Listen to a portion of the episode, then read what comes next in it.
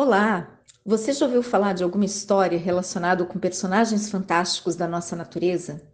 Eu sou Érica Fernandes Pinto, analista ambiental do Instituto Chico Mendes de Conservação da Biodiversidade, idealizadora da iniciativa Sítios Naturais Sagrados do Brasil e autora do curso sobre valores culturais da natureza.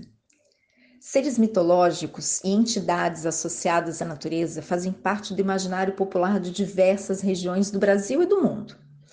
Alguns, como a caipora, o curupira, o boitatá, o boto cor-de-rosa, o saci, o lobisomem, o pai do mato e a mãe d'água, são amplamente distribuídos no território nacional.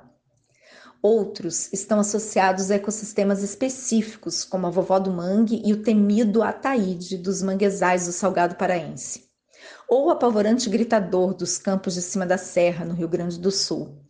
Esses personagens fantásticos da natureza brasileira influenciavam e ainda influenciam em algumas localidades na forma como as pessoas interagem e exploram a natureza, regulando atividades de caça, pesca e coleta de produtos das matas, rios, campos e mares, punindo aqueles que desrespeitam alguns preceitos.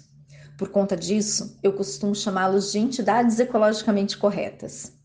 Como me disse uma vez o Nenzinho, morador e liderança comunitária da reserva extrativista Cazumbá Iracema, no Acre, as lendas faziam o manejo antes das leis e eram muito mais eficientes.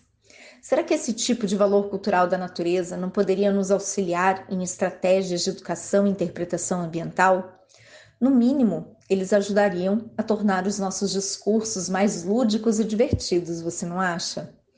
Como disse o professor José Geraldo Marques, um dos pais da etnobiologia no Brasil, vamos salvar a caipora, que ela salva a capivara. Esse é um dos vários assuntos que consideramos no estudo e na promoção dos valores culturais da natureza. Vem com a gente, que tem muito mais pela frente.